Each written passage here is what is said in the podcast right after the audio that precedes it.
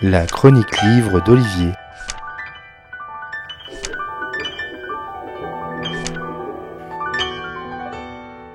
On le voit avec l'actualité écologique, le mythe de la ressource inépuisable est révolu.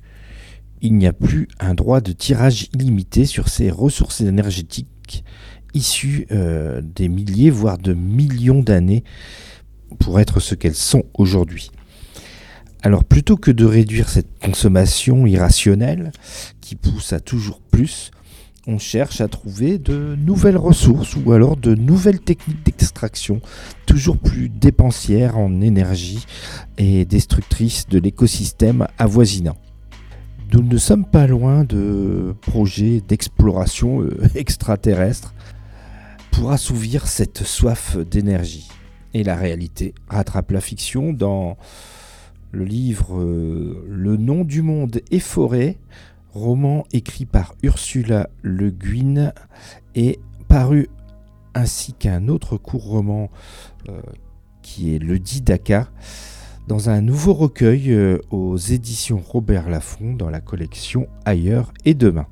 La planète Hatchk et ses habitants, nommés les Créates, vivaient paisiblement avec euh, ces terres couvertes de forêts et d'îles.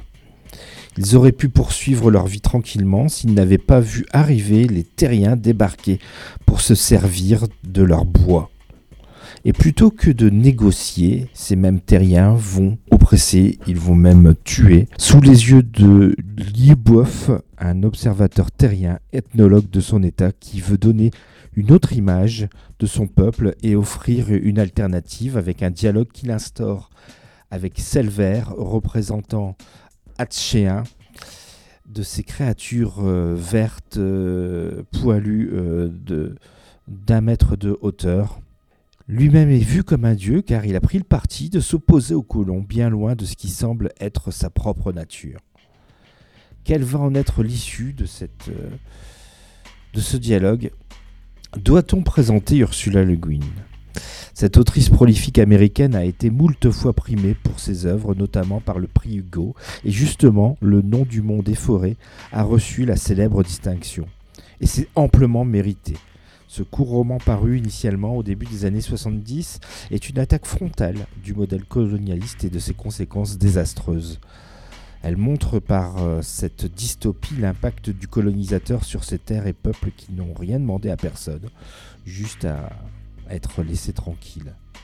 Dans cette nouvelle édition, dont la traduction est revisitée, Robert Laffont remet en lumière deux courts romans, écrits à 30 ans d'intervalle, et qui font écho encore plus aujourd'hui. Le don du monde est forêt vous fera froid dans le dos quand vous imaginez l'horreur vécue par les Hatchéens sans légitimer quelconque forme de violence.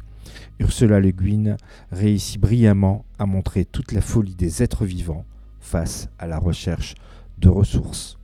Un satisfait complet euh, de ce, cette initiative éditoriale qui est de réunir le Didaka et le nom du monde efforé à une même autrice, Ursula Le Guin, et c'est paru chez Robert Laffont dans la collection Ailleurs et Demain. Bonne lecture et à bientôt. C'était vraiment très intéressant.